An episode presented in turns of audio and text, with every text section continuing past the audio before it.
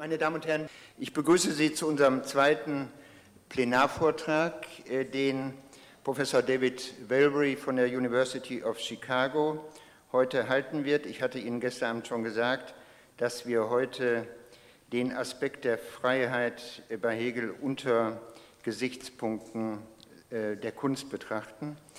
Ähm, ich habe David Wellery kennengelernt vor 22 Jahren, glaube ich, im Wissenschaftskolleg in Berlin. Äh, schon damals ging ihm der äh, Ruf eines großen Germanisten, eines der interessantesten neuen Literaturwissenschaftlers voraus.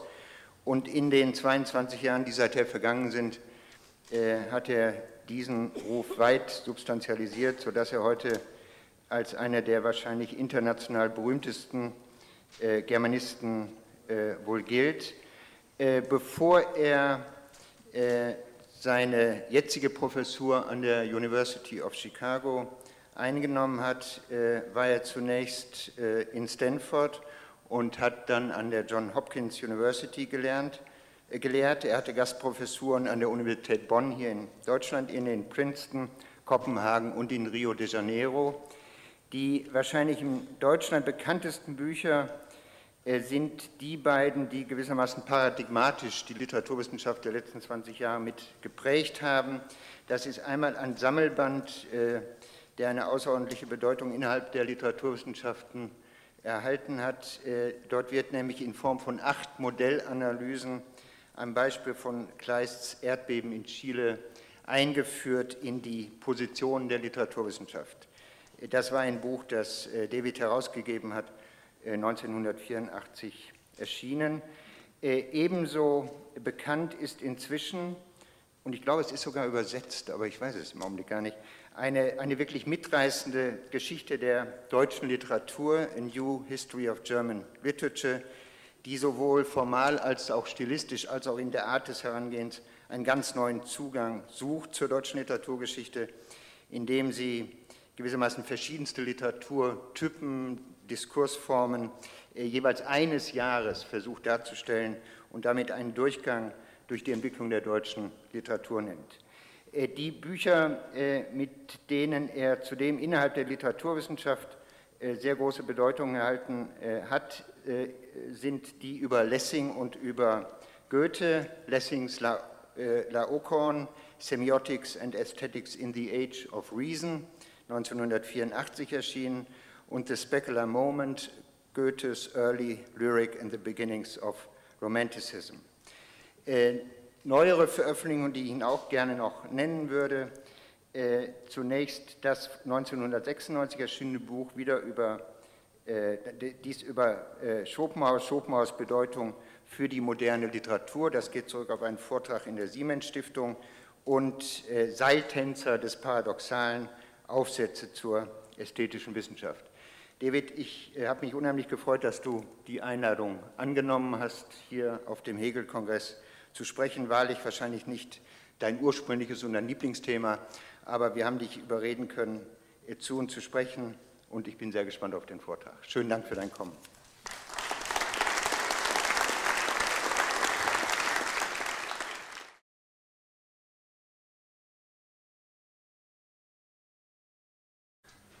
Freue mich sehr, hier zu sein. Äh, ein Blatt ist verteilt worden. Ich hoffe, dass Sie da rankommen. Es ist ein doppelseitig beschriftetes Blatt mit dem goethischen Gedicht Prometheus auf der einen Seite und einige Exzerpte auf der anderen. Es wird Ihnen hilfreich sein beim Zuhören, wenn Sie das vor sich oder neben sich haben. Meine sehr verehrten Damen und Herren, erlauben Sie, dass ich mit einigen Klarstellungen beginne, welche ihren Zweck darin haben, Erwartungen, die Sie möglicherweise hegen, herunterzukurbeln. Ich bin kein Philosoph, sondern Literaturwissenschaftler.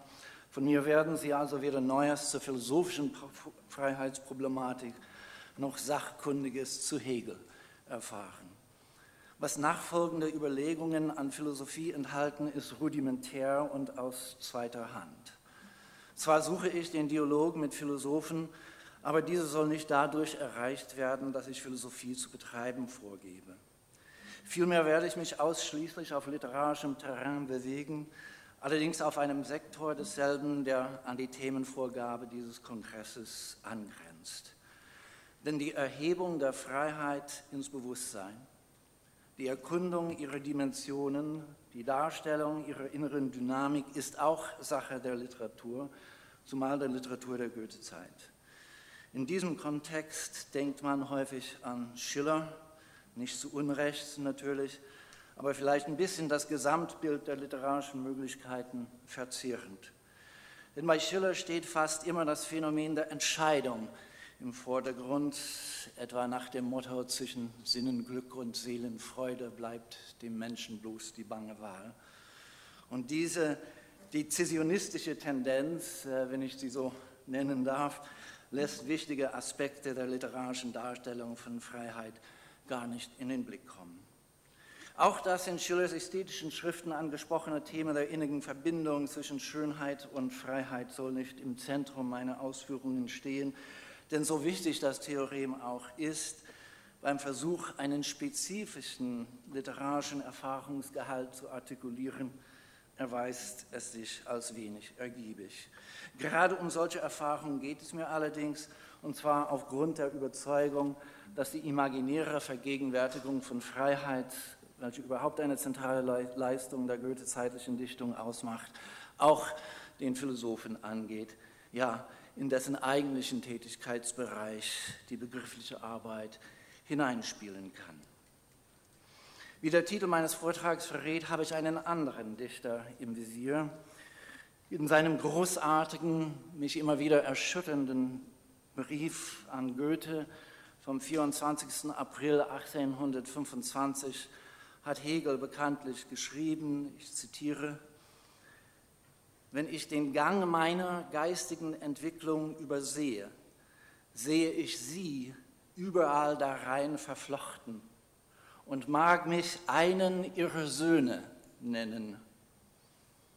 Mein Inneres hat gegen die Abstraktion Nahrung zur wiederhaltenden Stärke von ihnen erhalten und an ihren Gebilden wie an Fanalen seinen Lauf zurechtgerichtet. Es sind dies die Leitsätze nachfolgenden Versuchs. Freilich, das Verhältnis Goethe-Hegel ist mehrfach behandelt worden, zuletzt in dem bedeutenden Buch Eckhard Försters. Aber meistens war es der Wissenschaftler Goethe, oder der Verfasser von Maximen und Reflexionen, gleichsam der weltanschauliche oder der weise Goethe, den man dabei im Blick hatte. Und wenn es um literarische Werke ging, wurden oft bloß deren Kerne Gesetze herausgeschält, die man dann auf die eine oder die andere philosophische Position bezog. Die zitierten Sätze Hegels jedoch legen ein sich einlassen auf das Gebilde selbst eine Konzentration auf die Werkstruktur und Textur als bevorzugten Erfahrungsmodus nahe. Sie reden von einer der Abstraktion gegenwändigen Tendenz ins Konkrete, worunter ich keineswegs das Partikulare verstehe, sondern das Durchdachte und Vermittelte. Genau diese Konkretion zum dichterischen Gebilde ist es, was die Formulierung Imagination der Freiheit in meinem Titel andeuten soll. An zwei Texten soll diese Imagination der Freiheit herausgearbeitet werden, an der Prometheus-Ode aus dem Jahr 1774 und dem Festspiel Pandora aus dem Jahr 1808. Die Textauswahl ist teilweise dadurch motiviert, dass die genannten Werke von bedeutenden Philosophen, nämlich von Ernst Cassirer, Hans-Georg Gadamer und Hans Blumenberg, eingehend interpretiert worden sind. So erlaube ich mir, bei diesem Publikum eine gewisse Vertrautheit mit den Gegenständen, auf die ich mich beziehe, vorauszusetzen. Darüber hinaus handelt es sich um Werke, die den gleichen mythologischen Motivkreis zur Vorgabe haben und also eine vergleichende Analyse geradezu erzwingen. Und also komme ich zum ersten Teil meiner Überlegungen, der, wie gesagt, Goethes Prometheus-Ode aus dem Jahr 1774 zum Thema hat. Es kann im Rahmen eines Vortrags selbstverständlich keine auch nur annähernd vollständige Interpretation des Gedichts geboten werden. Ich hebe nur einige Aspekte hervor, an denen sich die Freiheitsproblematik pointieren lässt und beziehe mich dabei in der Hauptsache auf die erste und die letzte Strophe. Auf die erste Strophe, also bedecke deinen Himmel, Zeus, mit Wolkendunst und übe, dem Knaben gleich der Disteln köpft an Eichen dich und Bergeshöhen. Muss mir meine Erde doch lassen stehen und meine Hütte, die du nicht gebaut, und mein Herd, um dessen Blut du mich beneidest. Zunächst ist festzuhalten, dass die leitende Sinnintention des Gedichts und damit dessen ästhetische Einheit sich aus der Verknüpfung von zwei übergreifenden Kohärenzfiguren ergeben.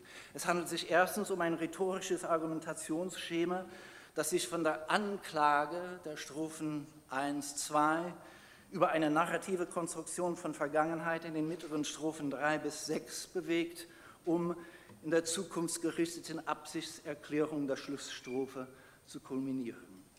Nicht unmittelbarer Gefühlsausdruck, nicht titanische Rebellionswut bestimmen die Dispositio des Textes, sondern eine juristische Argumentationsstrategie, die zum Urteilsvollzug, zur Verurteilung des extramundanen Gottes und des Bewusstseins, dem er seine Existenz verdankt, überreden soll. Mit dieser der forensischen Rhetorik entlehnten Struktur ist eine narrative Verlaufsfigur verflochten, die vom Zustand des Kindseins, Kindseins zum erwachsenen Selbstbewusstsein des Mannes hinführt. Es handelt sich jedoch nicht bloß um die Entwicklungskurve eines individuellen Lebens, sondern anspruchsvoller um die Geschichte der Menschheit. Dem Text liegt das narrative Schema der Emanzipation zugrunde, mit dem das geschichtsphilosophische Denken der Aufklärung die diversen Historien der Vergangenheit zu einer kollektiv singulären Zeitfigur synthetisierte. Kennzeichnend für das Verhältnis dieser zwei Strukturen zueinander ist, dass sie sich gegenseitig enthalten.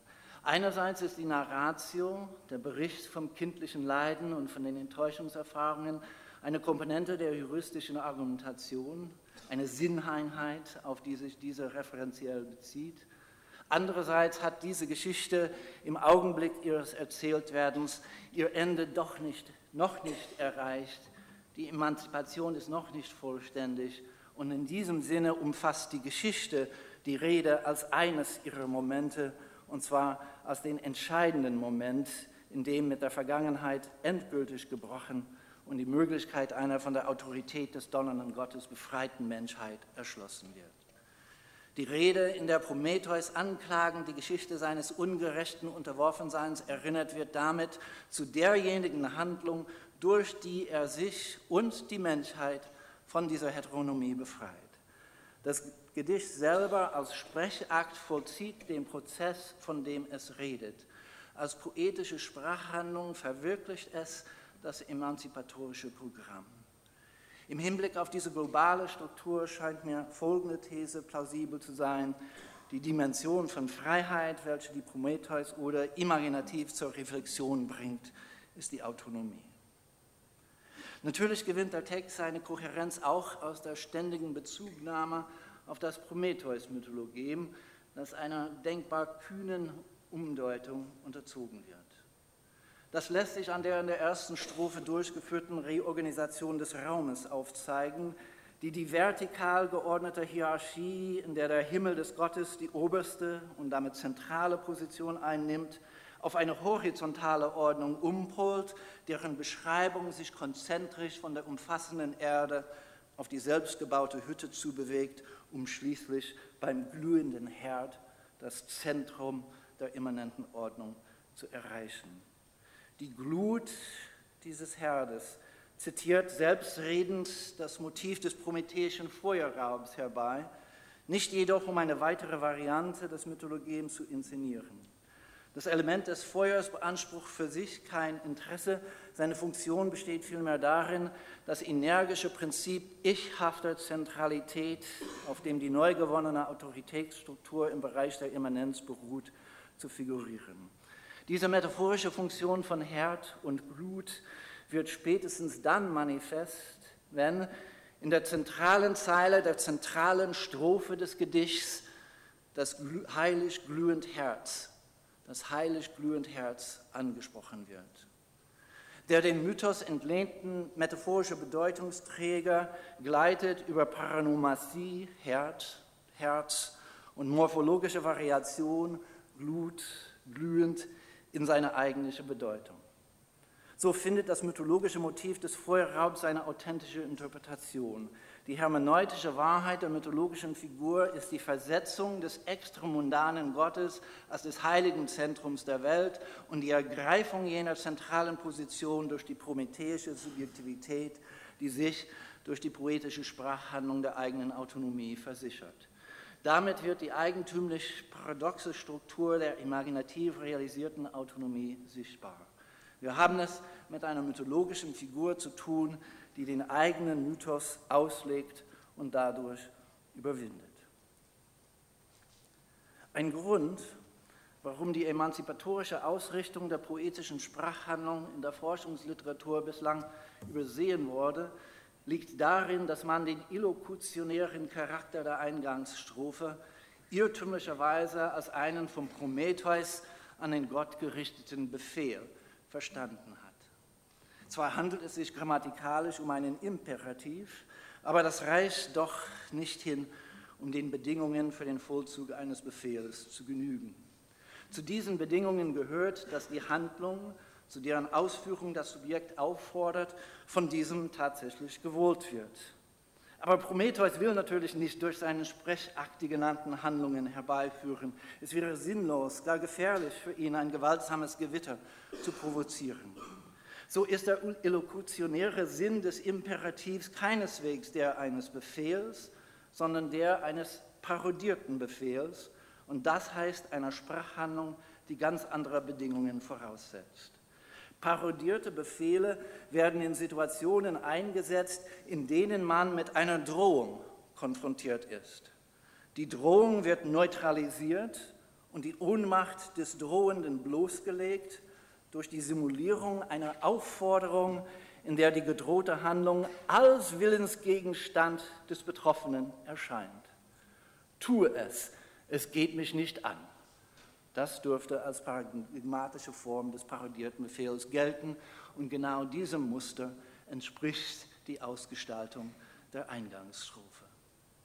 Doch nicht die technisch korrekte Definition des prometheischen Sprechachs ist hier wichtig, sondern die Abhebung von dessen Implikationsstruktur, die einerseits eine Vorgeschichte der Furcht und der Einschüchterung, andererseits Einsicht in diese Vorgeschichte beinhaltet.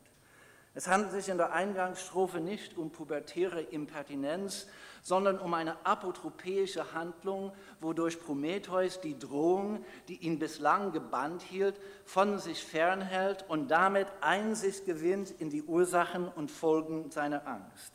In diesem Sinne wird der Text zum Wendepunkt der Geschichte, die es erzählt.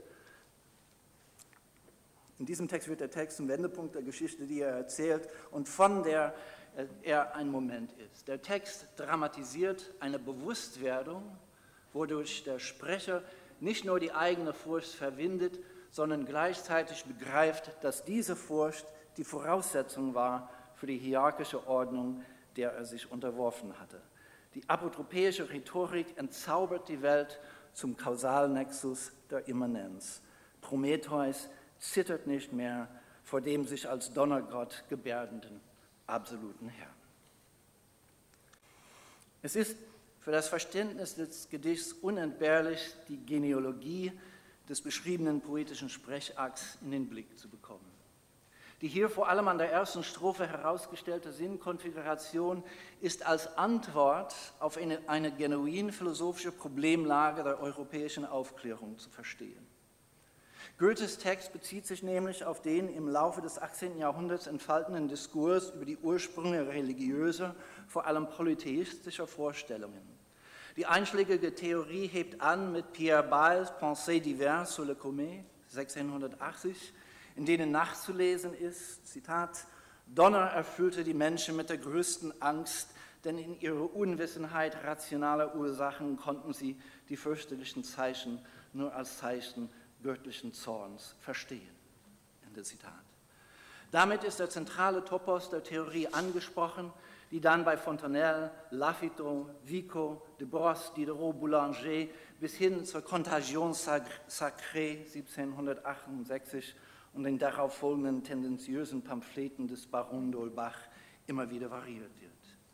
Der für die Erörterung der Prometheus-Ode wichtigste Text aus dieser Diskurstradition ist David Humes The Natural History of Religion, erstmals 1757 in der Sammlung Four Dissertations veröffentlicht. Auf die vielen Berührungspunkte zwischen diesem brillant geschriebenen, scharfsinnigen Text und Goethes Gedicht kann hier nicht eingegangen werden. Jenseits solcher lokaler Entsprechungen liegt die Relevanz der Humischen Abhandlung für unser Thema darin, dass er den Ausgangspunkt bildet für die Neubewertung der lyrischen Poesie am Anfang der 1770er Jahre, die als poetologische Voraussetzung von Goethes ambitioniertem Gesicht zu gelten hat. Schon 1766 verfasst Herder eine Reihe von Notizen, die Humes Natural History Kapitel für Kapitel resümieren. Die intellektuelle Anregung, die Herder dem schottischen Philosophen verdankt, schlägt sich dann in mehreren Entwürfen nieder, zu denen auch der Versuch einer Geschichte der lyrischen Dichtkunst gehört. In diesem Text, vielleicht der ersten Anthropologie der Lyrik in unserer Tradition, wendet Herder die humische Theorie vom Ursprung religiöser Vorstellungen auf die Frage nach dem Ursprung lyrischen Gesangs an. Und damit verwandelt sich diese Theorie aufs Entschiedenste. Nicht mehr um Vorstellungen geht es, sondern um die Diskursform, in der sich diese ausbilden. Diese Form sei das Gebet als lyrischer Urgesang. Sie sei der primitiven Mentalität, will sagen, dem durch die anhaltende Überlebensnot gezeitigten affektiven Komplex aus Furcht und Hoffnung entsprungen. Sie diene der Abwehr drohenden Unglücks sowie dem schmeichelnden Gunsterwerb. Und all das tue sie durch einen lebendig sinnlichen Vortrag, der sich, wie Herr anmerkt, von der faden Konventionalität moderner Poesie, hat die Anakreontik natürlich im Blick, deutlich abhebe. Die primordiale lyrische Form, in der sich die von Furcht und Hoffnung dominierte wilde Mentalität entäußert, nennt Herder Hymnus, einen Gesang an die Götter. Die hymnische Anrede, das Postulat eines göttlichen Du, ist die vokative Projektion, wodurch die Götter ins Sein gerufen werden. Mit Blick auf Herdes Theorie lässt sich nun die diskursive Verortung der Prometheus-Ode präzisieren. Das Konzept der Entstehung von religiösen Vorstellungen durch einen poetischen Sprechakt ermöglicht eine poetische Umschrift der aufklärerischen Religionskritik. Goethes Ode greift die Urform religiösen Sprechens wieder auf, um die Setzung der Goethewelt und die Heteronomie des Menschen, die sich in dieser lyrischen Urform erstmals institutionalisierten, zu revozieren. Die Prometheus-Ode ist eine Palinodie, die Rücknahme der urlyrischen Thesis. Sie ist Antihymnus, der die Destruktion der hymnisch hervorgebrachten Goethewelt vorführt. Diese aus Herders Lyriktheorie gewonnene historische Gattungsbestimmung bedarf allerdings einer Ergänzung. Die Tendenz der erwähnten Schrift Herders ist es, die aufklärerische Kritik in hermeneutische Affirmation zu überführen. Nicht mehr der der Lebensnot entsprungene Irrtum steht im Vordergrund seiner Analyse, sondern das Wunder des poetischen Ausdrucks von lebendiger Erfahrung. Waren für die Aufklärer sämtliche religiösen Vorstellungen der Helden gleich falsch, so sind sie für Herder als gültige Lebensausdrücke gleich wahr. Der Goethe-Hymnus der Wilden kehrt als Humanitätshymnus des Interpreten wieder. Angesichts dieser Tendenz soll festgehalten werden, dass Goethe mit seiner antihymnischen Destruktion der Goethe-Welt und seinem Versuch einer Formgebung der Autonomie, der aufklärerischen Tradition der Kritik, die er auch transformiert, treuer geblieben ist als sein Mentor. Von seiner Anlage her zielt das Gedicht auf das Konzept einer progressiven, auf die Gewinnung von Autonomie hinzielenden Bewusstseinsgeschichte hin. So ist es gar nicht gewagt, von Goethes Prometheus oder ausgehend einen großen Bogen zur Mythosauffassung des späten Schelling zu ziehen. Dessen erstmals 1842 vorgetragene Philosophie der Mythologie die eigentlich eine Philosophie der Verwindung der Mythologie, zuerst durch das Christentum und dann durch die sogenannte philosophische Religion ist, enthält zur Figur des Prometheus folgende Äußerung. Zitat, Prometheus ist der Gedanke, in dem die Menschheit nachdem sie die ganze Goethe-Welt aus ihrem Inneren hervorgebracht hat, auf sich selbst zurückkehrend das Unselige des Goethe-Glaubens gefühlt hat. Bei Goethe wie bei Schelling ist Prometheus diejenige Figur der mythischen Welt, die sich dem Bahn des Mythos entwindet.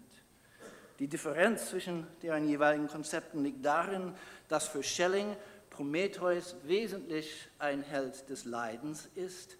Für seine Befreiung aus der mythischen Welt, deren Nichtigkeit er erkennt, muss er der Ankunft eines Erlösers harren. Goethe jedoch lässt seinen Prometheus die Emanzipation vom Mythos und die Gewinnung der Autonomie des Menschen durch seinen poetischen Antihymnus vollbringen. Bewusstwerdung der Freiheit durch denkende Aneignung der eigenen Geschichte, das ist durchaus ein mit dem Verfahren der Hegelschen Phänomenologie vergleichbares Projekt.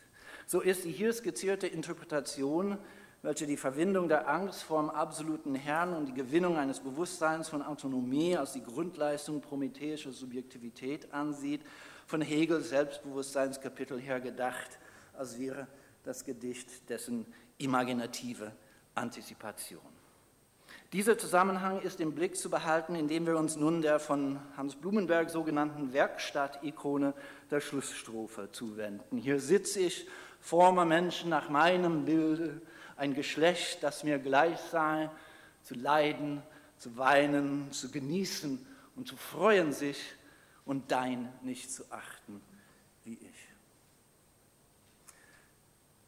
Denn hier wird deutlich, wie die erläuterten Motive der Projektion, der Aneignung der Welteminenz und des Selbstappells an das heilig glühende Herz in eine prägnante Figuration menschlicher Autonomie als Selbstkonstitution eingebracht in diesem Sinne ist die das Gedicht abschließende Anspielung auf den Schöpfungsbericht als eine Subversion des biblischen Textes zu verstehen, als eine Destruktion des Schemas Originalkopie, auf dem das Theologem von der Gottesebenbildlichkeit des Menschen beruht. Aufgrund des Bezugs zum Gleichnis der ersten Strophe wird dieses Theologem in sein Gegenteil verkehrt. Nicht Gott schuf den Menschen, sondern der Mensch, befangen in seinem kindlichen, von Furcht und Hoffnung umtriebenen Bewusstsein, brachte den Gott als Projektion hervor. Die Kritik am biblischen Konzept des Menschen als eines derivativen Wesens fällt mit einer Reinterpretation des Prometheus-Mythologems zusammen, demzufolge der Töpfer seine Thronfiguren nach dem Bild der Götter modelliert habe. Der Konsenspunkt zwischen biblischem Schöpfungsbericht und Mythos, nämlich das mimetische Konzept des Menschen, wird durch die Engführung der Zitate negiert. Die Sache, um die es in der Schlussstrophe geht, ist die Originalität des Menschengeschlechts, seine Unabhängigkeit von einem göttlichen Prototyp, seine Selbsturheberschaft. Die hier vorgetragene Deutung der Prometheus-Ode, das soll abschließend betont werden, widerspricht einem weit verbreiteten Forschungskonsens, demzufolge die mit der, die mit der Schlussstrophe angesprochene Werkstattikone, Werkstattikone eine Metapher für die Produktion von künstlerischen Figuren sei, deren lebendige Fülle das innere Leben des genialen Künstlers manifestiere. Diese Lesart, nennen wir sie die weiche Lesart. Diese Lesart verkürzt die philosophische Tragweite des Textes. Nicht bloß Figuren der künstlerischen Sphäre sind hier gemeint, sondern Menschen im Wortsinn. Die Menschheit, die dieser Text zu bilden beansprucht, ist eine, die sich selber formt, die nur insofern existiert, als sie sich als selbstformend anerkennt, die sich nicht mehr gemäß dem theologischen Schema versteht. Das Medium, in dem sich diese Anerkennung vollzieht, ist das Gedicht selber, der Antihymnus, der die ursprüngliche Projektion der Götter revoziert und eine neue poetische Urkunde des Menschengeschlechts etabliert. Die Zeilen, welche die sogenannte Werkstattikone ausmachen, hier sitze ich, forme Menschen nach meinem Bilde, markieren demnach die Autoreferenz des Textes. Sie beziehen sich auf die Sprachhandlung, die mit der Niederschrift des Textes vollzogen wird und behaupten, dass diese Sprachhandlung eine sich selbst formende Menschheit forme. Die Menschheit, die Prometheus durch seine Rede hervorzubringen beabsichtigt, ist keine künstlerische Fiktion, sondern das Geschlecht, das sich selbst hervorbringt, indem es, indem es ein Selbstverhältnis eingeht, das der Text ermöglicht. So gesehen ist es die Funktion der Werkstatt-Ikone, die interne, Pragma interne Pragmatik des Textes auf dessen externe Pragmatik hin zu öffnen. Die in der Schlussstrophe angesprochene Menschheit ist der implizite Adressat des Gedichts. In die Rolle des Adressaten hat sich der Leser zu erheben, indem er sich die durch die Sprecherfigur Prometheus vorgeführte Reflexionsbewegung zu eigen macht. Damit geschehe die Schöpfung des Menschen. Damit geschehe die Schöpfung des Menschen nicht als Darstellung, sondern als poetische Kommunikation. Die Prometheus-Ode inszeniert die Rede, in der die Menschheit sich selbst als selbstformend, adressierend sich selber formt. Das ist die durch das Gedicht geleistete, geleistete Imagination von Freiheit. An dieser, an dieser Stelle möchte ich ein kleines Zwischenspiel einschieben, indem ich mich gleich im zweiten Teil meiner Ausführungen in einer späteren Auseinandersetzung mit der mythischen Vorgabe zuwende, nämlich dem Pandora-Festspiel aus dem Jahr 1808, wird es zu zeigen gelten, dass und vor allem wie das in der Ode, in der Prometheus-Ode, imaginativ konkretisierte Autonomiekonzept in Goethes klassischen und nachklassischen Werken überschritten wird.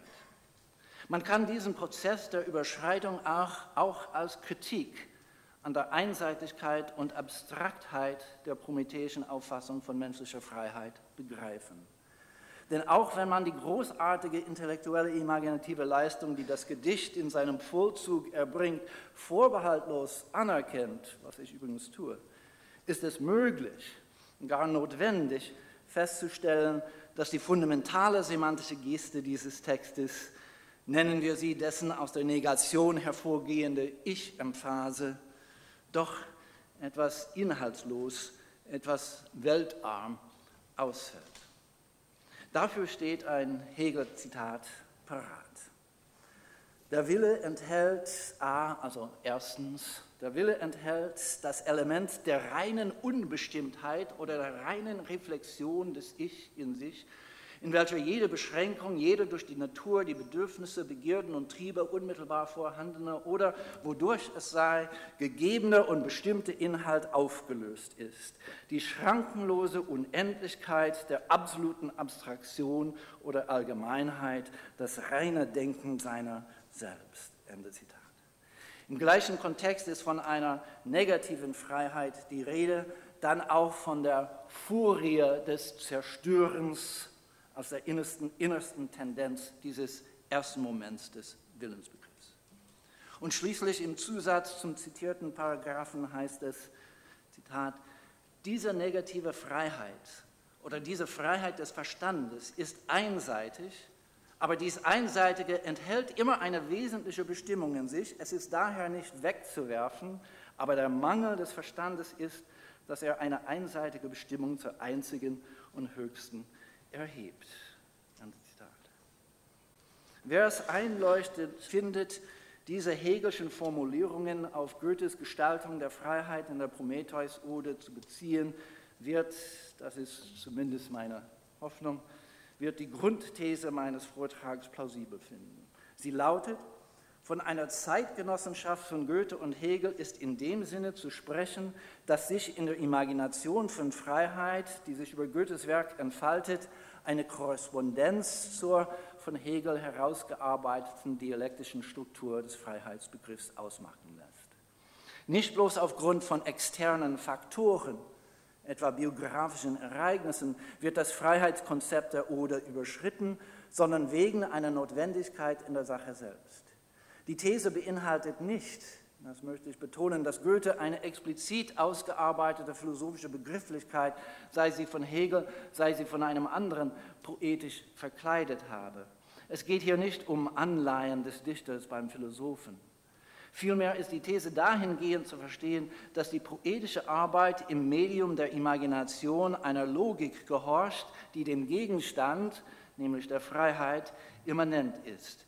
Der Anstrengung des Begriffs entspricht einer Anstrengung der Imagination. Bevor ich das Pandora-Festspiel in Betracht ziehe, muss ich einen anderen Goethe-Text kurz in Erinnerung rufen, der für die poetische Behandlung der Freiheitsproblematik von eminenter Bedeutung ist.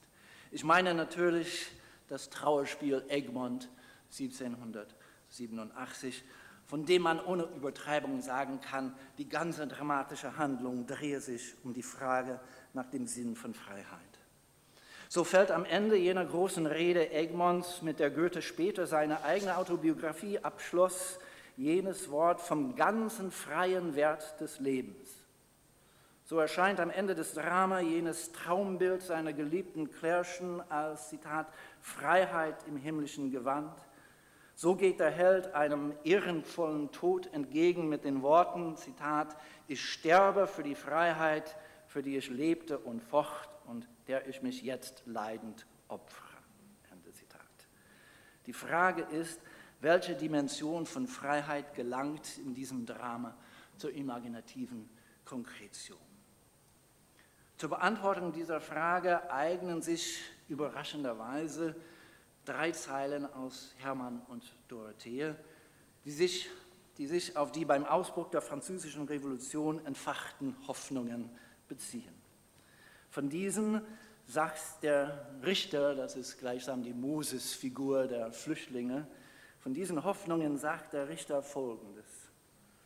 Als man hörte vom Rechte der Menschen, das allen gemein sei, von der begeisternden Freiheit und von der löblichen Gleichheit, damals hoffte jeder, sich selbst zu leben. Sich selbst zu leben ich möchte behaupten, dass dies die Dimension von Freiheit ist, die in Egmont in die Prägnanz einer dramatischen Handlungskontur eingebracht wird. Sich selbst zu leben, der Sinn dieser Formel besteht für mich darin, dass man mit seinem ganzen Herzen in seinem Tun und Lassen lebt. Dass man ganz drin ist und gerade deswegen bei sich, denn das Tun, das ich in diesem Sinne vollziehe, ist mein Tun, von mir gewollt, von mir ich nenne diese Dimension von Freiheit, einen Begriff von Harry Frankfurt, etwas hilflos übersetzend, Ganzherzlichkeit. Egmont verkörpert sie. Das lässt sich schon an der ersten Szene zeigen, in der es ums Armbrustschießen geht. Dort heißt es von Egmont, Zitat, mit der Büchse trifft er erst wie keiner in der Welt. Nicht etwa, wenn er Glück oder gute Laune hat, Nein, wie er anlegt, immer rein schwarz geschossen. Ende Zitat. Schon das Anlegen ist am Ziel, weil es eine Aktivität ist, die wie jeder von Egmont ausgeführte durch keine ihr fremde Zielsetzung bestimmt ist, sondern in sich ihr Tillus hat. Das einzige Tun, das ihm gilt, ist jenes, bei dem er ganz dabei ist. So kann Machiavel, der Ratgeber der Regenten, für Egmonts Art zu sein, die phänomenologisch treffende Formel prägen, Zitat, Egmont geht einen Schritt, als wenn die Welt sein gehörte. Zitat. Und die Regentin selbst, Schwester von Philipp II. von Spanien, fügt verärgert, bewundernd hinzu, Zitat, Egmont trägt das Haupt so hoch, als wenn die Hand der Majestät nicht über ihm schwebte. Er sieht oft aus, als wenn er in der völligen Überzeugung lebe, er sei Herr und wolle es uns nur aus Gefälligkeit nicht fühlen lassen. Es mögen diese wenigen Beispiele hinreichen, um das zur Abhebung zu bringen, was ich mit dem Begriff der Ganzherzlichkeit zu erfassen versuche. Es handelt sich um eine Art, in der eigenen Handlung, in der Sache, um die es bei der Handlung geht, zu sein. Es handelt sich um eine Art der Sinngebung von Handlungen, bei der ich mich, und zwar mit vollem Herzen, in der Handlung finde. Es handelt sich um eine Art zu leben, bei der man, wie es in Hermann und Dorothea heißt, sich selbst lebt. Ich glaube, Goethe hat als erster diesem Verhältnis zum eigenen Tun imaginative Gestalt verliehen. Damit ist die besondere Dimension von Freiheit, die in Egmont erschlossen wird, umrissen. Der Vollständigkeit halber muss ich allerdings in aller Kürze zwei Konsequenzen der Auffassung von Freiheit als Ganzherzigkeit herausstellen, die den dramatischen Gang von Goethes Stück bestimmen. Zunächst ist festzuhalten, Wenn das Kriterium des Handelns in der Ganzherzlichkeit liegt, dann findet diese Dimension von Freiheit ihre höchste Verwirklichung und ihre Vollendung in der absoluten Liebe. Diesem wesensmäßigen Zusammenhang entspringt der das Verhältnis zwischen Egmont und Klärschen betreffende Strang der dramatischen Handlung. Absolut ist die Liebe zu Klärchen in dem Sinne, dass in ihr alle anderen Hinsichten wegfallen. Nicht Stand, nicht gesellschaftlicher Vorteil, nicht der Bezug zu einem Tugendideal geben den Grund der Liebe ab, sondern schlicht, dass es diese Person ist, eine Liebe also, die ganz im Lieben dieser bestimmten Person aufgeht. So ist es von der dramatischen Konstruktion her gedacht notwendig, dass am Schluss des Trauerspiels dem todgeweihten Egmont die himmlische Freiheit, als wäre sie von Delacroix gemalt, mit den Zügen Klärschens im Traum erscheint und in ihrem Erscheinen die Gefängnismauer springt. Die zweite Konsequenz entfaltet sich in der dramatischen Hauptintrige, die in der verräterischen Verlogenheit Albers gründet. Sie lässt sich als ein Stück Moralpsychologie auffassen. Das Drama bringt nämlich zum Ausdruck, dass die Ganzherzigkeit Gegenreaktionen hervorruft. Sie wird zur Zielschreiber des Ressentiments dessen, der nicht bei seiner Handlung, nicht bei seiner Sache zu sein vermag. Das Ressentiment ist die Unfähigkeit zur Ganzherzigkeit. Es handelt aus dem Kalkül heraus und gerade darin erweist es sich, auch wenn es den Sieg scheinbar davon trägt, wie in dem Drama, als nichtig. Nach diesem kurzen Exkurs zu Egmont Kirch zur oben erwähnten Grundthese zurück, die ja, was die Freiheitsimagination bei Goethe angeht, so etwas wie eine sachlich begründete Entwicklungslogik vorsieht. Folgt man Hegel, dann schreibt diese Logik vor, dass aus der negativen Freiheit und der schrankenlosen Unendlichkeit des Ichs, aus der prometheischen Autonomie also, ein, Zitat, Bestimmen und Setzen einer Bestimmtheit als eines Inhalts und Gegenstands hervorgehen müsste. Das absolute, wiederum Hegel zitieren, das absolute Moment der Endlichkeit oder Besonderung des Ich. Ende Zitat. Dieses Moment meine ich in der Ganzherzlichkeit Egmonts zu sehen. Es handelt sich um die völlige Investition in den gegebenen Inhalt. Auch, dass die absolute Liebe in Goethes Drama eine so wichtige Rolle spielt, hängt mit dieser Struktur der Ganzherzlichkeit zusammen. Diese Freiheit, schreibt Hegel, haben wir aber schon in der Form der Empfindung, zum Beispiel in der Freundschaft und Liebe.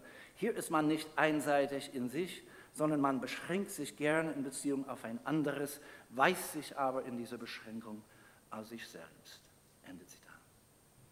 Es mag sehr wohl sein, dass die Artikulation in deutlich geschiedenen, aufeinanderbezogenen Momenten, die Hegels Begriffsanalyse leistet, den vielen Aspekten der Freiheit, die an der Figur Egmont zum Vorschein kommen, nicht gerecht zu werden vermag. Beispielsweise scheint mir Egmonts Verhalten einen Zug von Ironie innezuwohnen, die seine Subjektivität gleichsam über die Bestimmtheit des Inhalts hinaushebt. Differenzierungen werden also notwendig sein. An solchen Detailfragen aber wird das Projekt eine immanente Logik der imaginativen Gestaltung von Freiheit herauszuarbeiten nicht scheitern. Ich komme nun zum schon angekündigten Beispiel einer Überschreitung des poetischen, zum schon angekündigten Beispiel einer Überschreitung des poetischen Autonomiekonzepts zum Pandora-Festspiel, einem fragmentarischen Werk, das in engster Verwandtschaft steht zu einem jener Goethe-Texte, die am häufigsten mit Hegel in Verbindung gebracht werden, nämlich zum Helena-Akt von Faust II. Nicht wegen dieser Verbindung ist jedoch das Pandora-Drama für unsere Fragestellung wichtig, sondern weil es dem Prometheus-Mythologem, von dem wir ja ausgegangen sind, und damit auch der Freiheitsproblematik eine entschieden neue Wendung gibt. Hier treten sich die titanischen Brüder Prometheus und Epimetheus gegenüber, und zwar in der doppelten Bezüglichkeit einerseits zu ihren in Leidenschaft und Eifersucht tragisch verstrickten Kindern Phileros und Epimeleia, andererseits zu Pandora selbst als Verkörperung der Idee. Und das ist der zentrale Punkt, den ich an dem Festspiel herausstellen möchte, dass in ihm die Freiheit zur imaginativen Gestaltung unter dem Aspekt ihrer Beziehung zur Idee aus dem waltenden einen und der Einheit vom Allgemeinen und Besonderen gelangt. Was es mit dieser Beziehung für eine Bewandtnis hat, zeigt sich zunächst daran, dass die durch Pandora vertretene Idee, vertretene Idee in der dramatischen Welt des Stückes keine Einverleibung erlangt. Sie wird nicht zur Person, sondern existiert nur als Bewusstseinskorrelat, sei es der sehnsüchtigen Erinnerung des Epimetheus, sei es der ablehnenden Haltung des Prometheus. An dieser triangulären Konfiguration hat Cassira in seiner heute noch maßgeblichen Interpretation des Festspiels eine allegorische Schicht erkennen wollen, die der genuin dramatischen Handlungsfolge aus leidenschaftlicher Liebe, vermeintlichem Betrug, Eifersucht und rachlustiger Gewalt überlagert ist. Das Strukturierungsangebot Cassiras hat etwas Überzeugendes, auch wenn es die narrative Verflechtung der beiden Ebenen sowie deren vielfache semantische Spiegelungen außer Acht lässt. Im Hinblick auf unsere Fragestellung ist das Ergebnis allerdings unbefriedigend. Die Allegoriethese lässt unsere Leitfrage die Frage nach der Imagination von Freiheit ungelöst. Denn ob zwar Cassira zweifellos richtig mutmaßt, dass die Figur der Pandora von der neuplatonischen Idee der Schönheit als Manifestation des einen her konzipiert wurde, gerinnt der allegorische Sinn, den er aus dieser Einsicht gewinnt, zu einem abstrakten Satz, dessen Formulierung ans erbaulich Triviale grenzt. Das spürt man zum Beispiel an seinem Kommentar zur Beziehung Epimetheus Pandora, ich zitiere Cassira, das Reich der Form, das sich in Pandora darstellt, gibt sich dem Menschen nicht zu dauerndem Besitz. Wer glaubt, es in einem einzelnen Bilde ergriffen zu haben, der erfährt alsbald an sich, dass es sich unter seinen Händen auflöst, wie Helena Faust entschwindet und nur ihr Gewand und ihren Schleier zurücklässt. Ende Zitat. Es stellt keineswegs den bleibenden Wert von Cassiros Goethe-Beiträgen in Frage, wenn man angesichts eines solchen Fazits einlendet, wozu denn die ganze Mühe? Wozu die Verskaskaden, in denen sich der Liebesdiskurs des Epimetheus ergießt? Beharrt er, beharrt gar Faust auf einer schülerhaften Auffassung der Idee, der zufolge sie in einem einzelnen Bilde zu besitzen sei? Läuft das Drama dessen Sprachgewalt in der deutschen Literatur seinesgleichen sucht, letztlich auf einen simplen Kategorienfehler, auf eine Begriffsverwechslung hinaus? Die Fragen sind natürlich so angelegt, dass sie eine negative Antwort erzwingen. Offenbar verfehlt das Allegoriekonzept, zumindest wie es hier gehandhabt wird, etwas Wesentliches an Goethes Festspiel. Die Imagination von Freiheit aus ihrem Bezug zur Idee die Goethe in Pandora vornimmt, geschieht, so die Gegenthese, die ich hier umreißen möchte, durch die Verdichtung von historischen Bewusstseinsstrukturen zu Agenten der fiktiven und gleichzeitig als fiktiv markierten Welt des Dramas.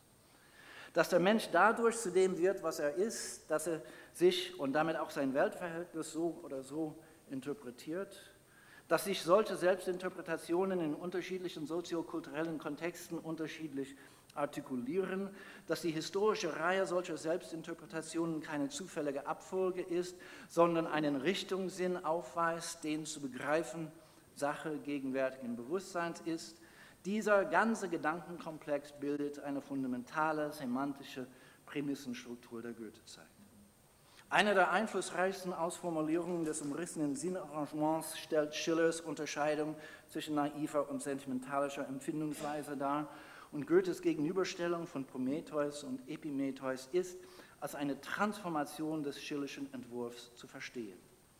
Goethes Drama entfaltet eine Auffassung modernen Bewusstseins, desjenigen Bewusstseins, das Schiller sentimentalisch genannt hatte, als in entgegengesetzte Typen entzweit.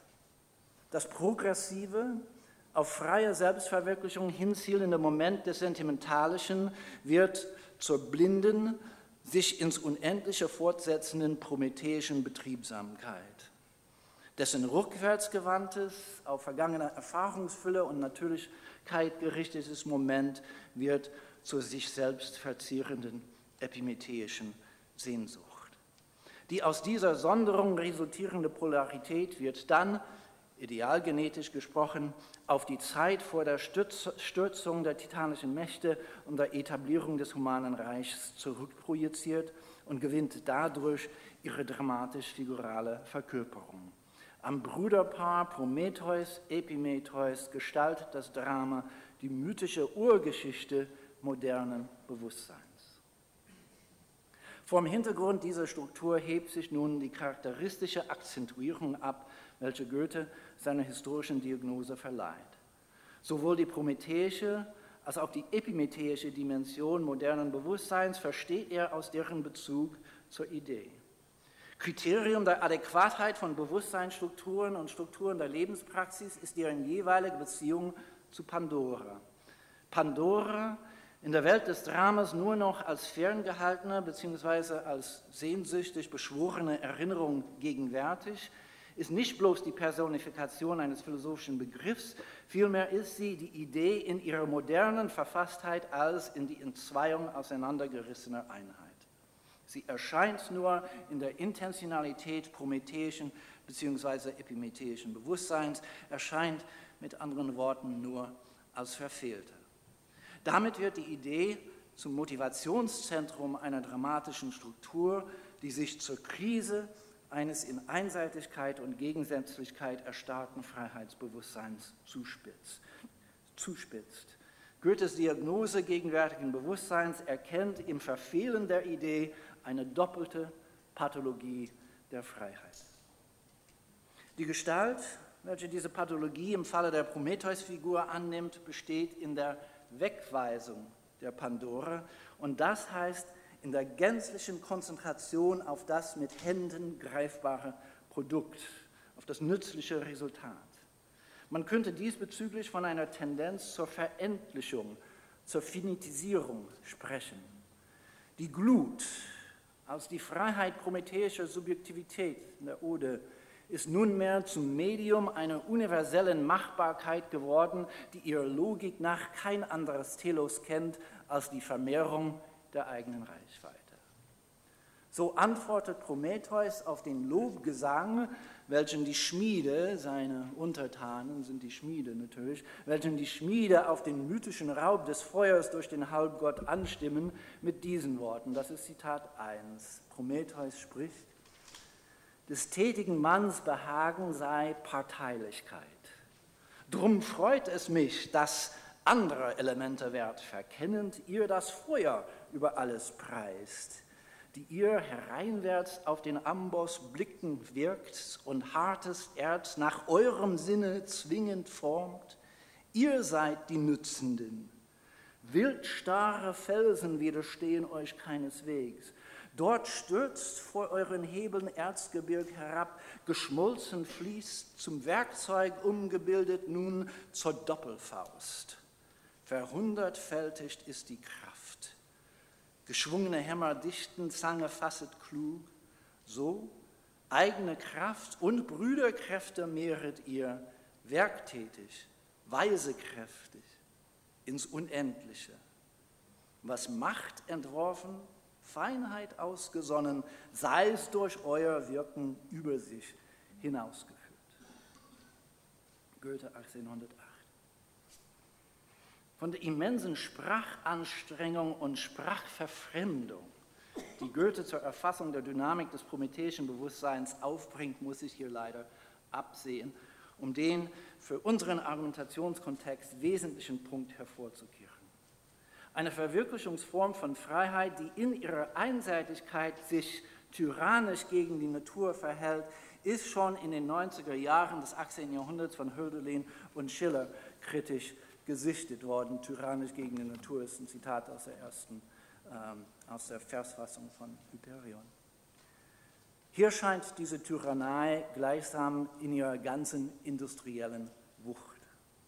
Die prometheische Freiheit betätigt sich wesentlich als Imposition. Sie zwingt sich als Form einem starren, nur als zu unterwerfender Widerständigkeit kenntlichen, an sich chaotischen Stoff auf.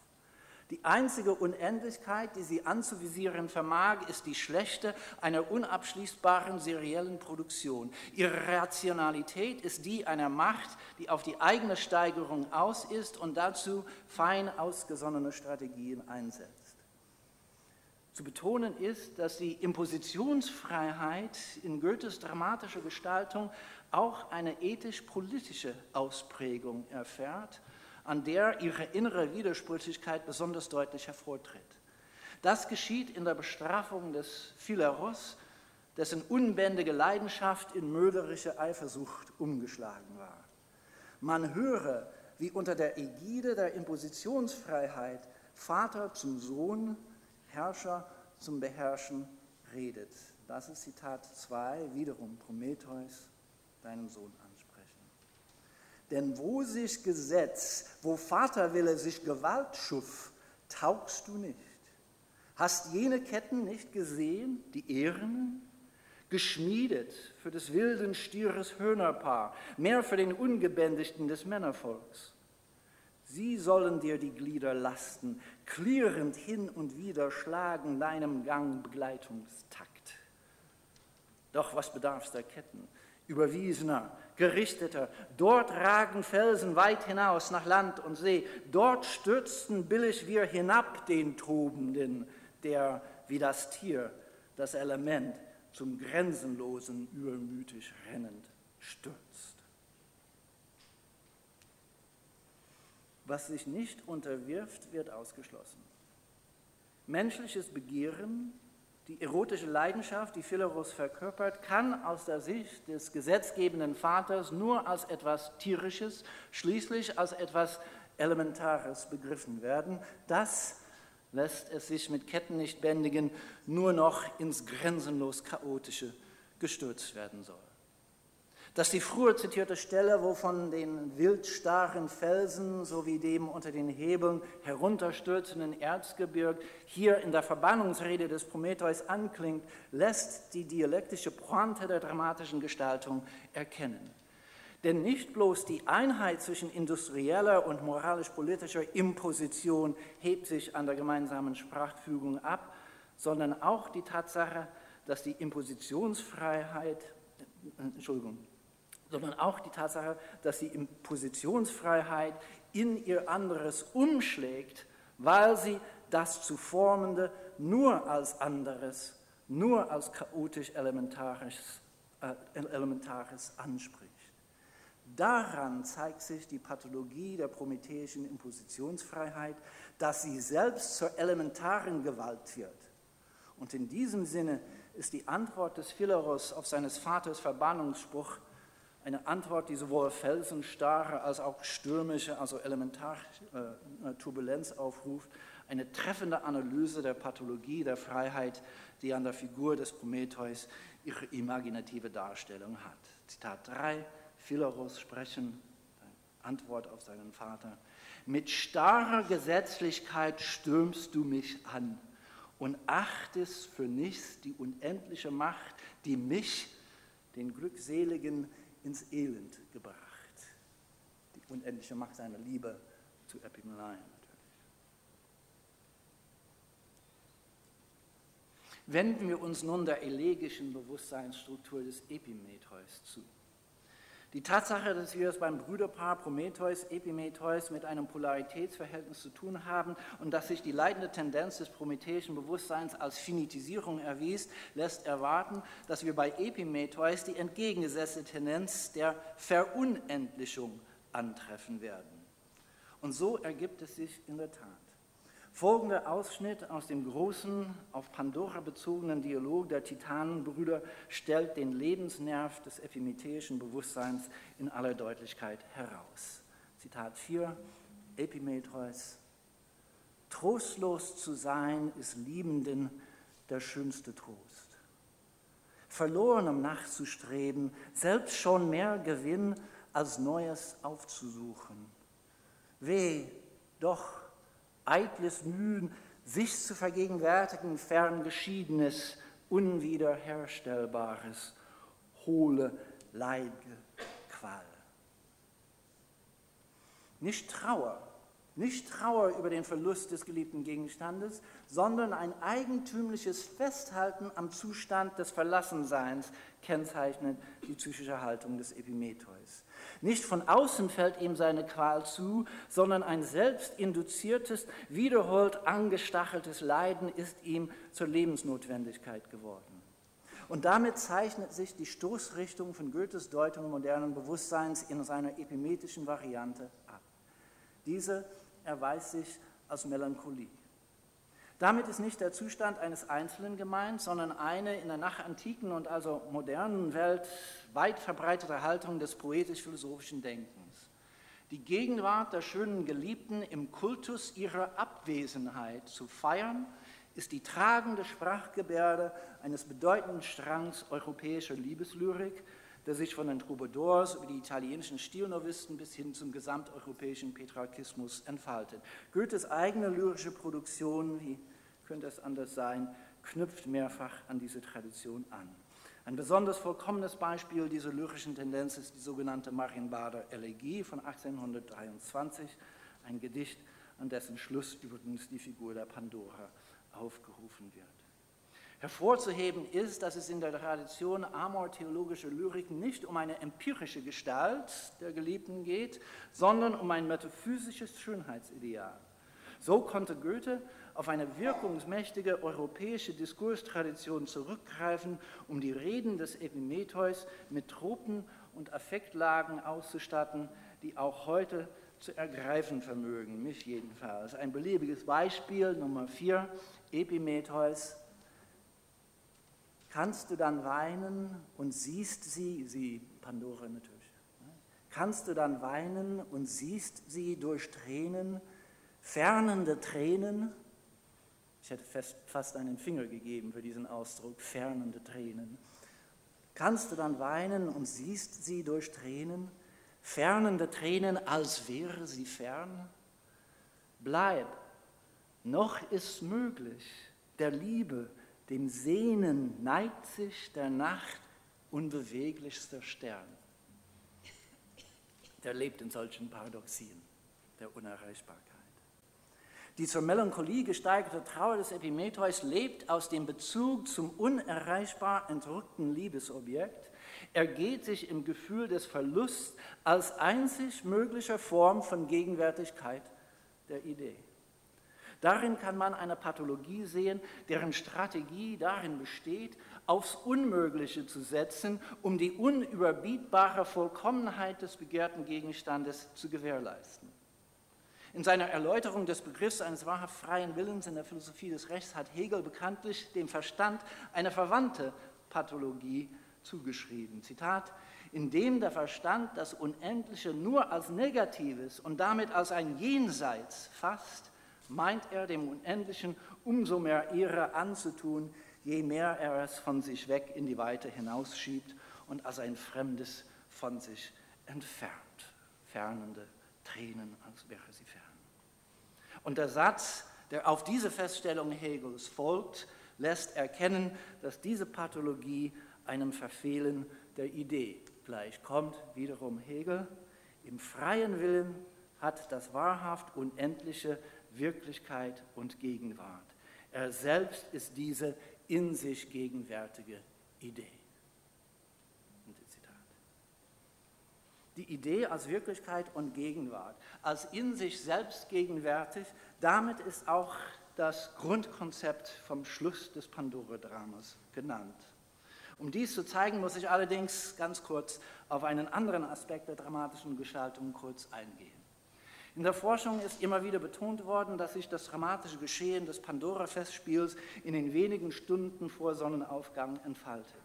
An dieser Konzentration der dramatischen Zeit hat man gewiss zu Recht ein Anzeichen klassischen bzw. klassizistischen Formanspruchs erkennen wollen.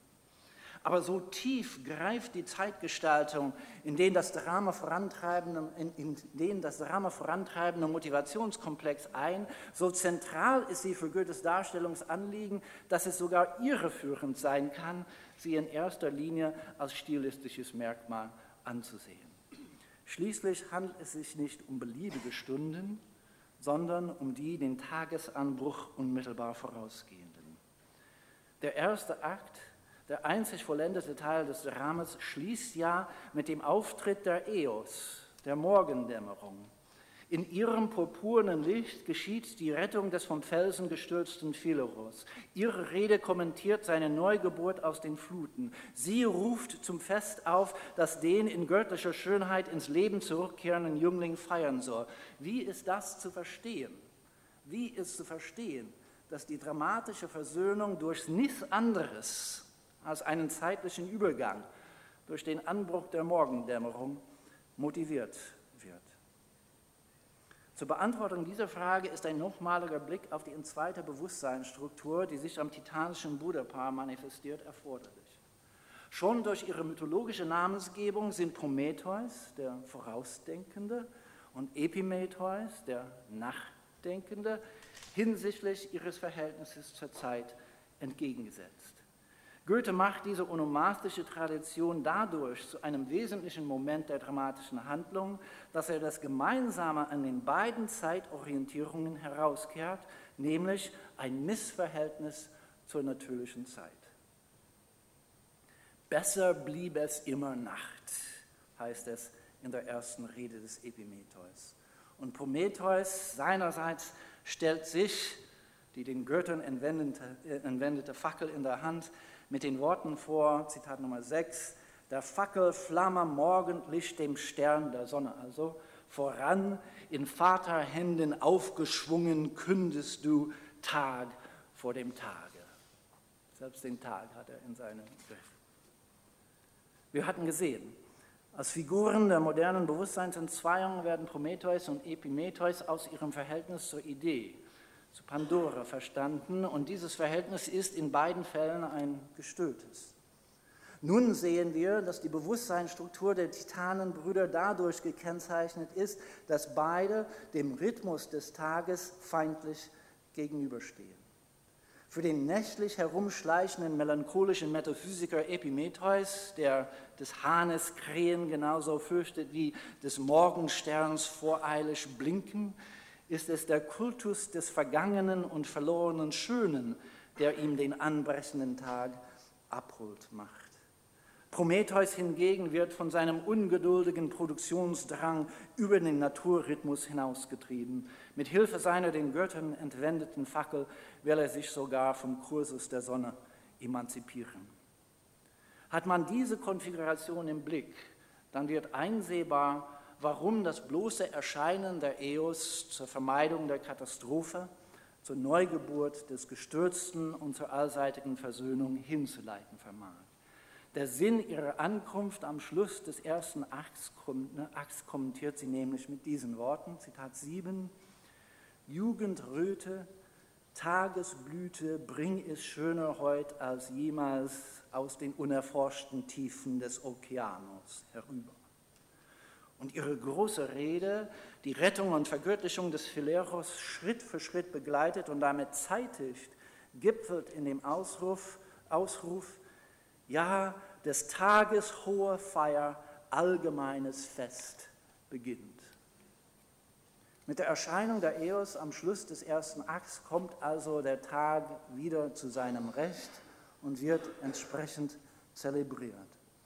Die hohe Feier, die Eos verkündet, ist das Fest des Tages, des Tages allerdings nicht bloß als gleichgültiger, inhaltloser Zeiteinheit, sondern als der Bewegung, welche die Erscheinungen freigibt und sich als Blüte, als Tagesblüte vollendet. Der Tag ist die Gabe der Zeit und der Sichtbarkeit, somit die Gabe des Mediums, in dem sich die Idee offenbart. Solche Offenbarung erinnert sich Epimetheus mit folgenden Worten, letztes Zitat, nach heiligen Maßen erglänzt sie und schallt, und einzig veredelt die Form den Gehalt, verleiht ihm, verleiht sich die höchste Gewalt, mir erschien sie in Jugend, in Frauengestalt. In der Einheit von Gehalt, Gewalt und Gestalt wird die Imposition überwunden. Die Form entfaltet sich von innen heraus als Veredelung eines Gehalts, mit dem sie eins ist. Dem korrespondiert die überraschend poetisch wirkende Formel für die Idee, die Hegel in einer handschriftlichen Notiz zur Philosophie des Rechts hinterlassen hat. Mit ihr wollen wir unsere Erkundung der Zeitgenossenschaft von Goethe und Hegel abschließen. Ich zitiere, absolute Form, allenthalben und überall, göttlicher Rhythmus der Welt. Der Tag als Gabe von Gegenwart ist in ihrem Kursus auch Pandoras Wiederkunft, so der Titel äh, des von Goethe äh, überlegten ähm, zweiten Teils. Der Tag als Gabe von Gegenwart ist in ihrem Kursus auch Pandoras Wiederkunft. Pandore ist die Blüte des Tages, die zu verkünden, ehe es gekommen ist und täglich kommt. Damit gewinnt die Formel, von der wir ausgegangen sind, eine unerwartete Dimension. Imagination von Freiheit ist Goethes Pandora-Drama auch in dem Sinn, dass es das Fest des Tages als Gegenwart der Idee, das Fest seiner Wiederkunft und das Fest seiner Blüte in lebendiger Schönheit spielt. Ein Festspiel also im Wortsinn. Die moderne Entzweiung, die Spaltung zwischen blinder Betriebsamkeit und melancholischem Schönheitsdienst soll dadurch verwunden werden, dass der in sich gegenwärtigen Idee im gespielten Fest imaginativ entsprochen wird. Das adäquate Bewusstsein von der Idee, an dem sich die moderne Entzweiung allererst als defizient erweist, ist das gespielte Fest des Tages als Welterschließung im Horizont von Zeitlichkeit. Mit Hegel gesprochen, göttlicher Rhythmus der Welt. Unmöglich unerwähnt zu lassen, dass Goethes Drama das Fest der Idee als ein bakantisches sich vorstellt, als organische Einheit des neugeborenen schönen Körpers, der sich trunken an jedem Glied fühlt. Ich danke Ihnen für Ihre Geduld.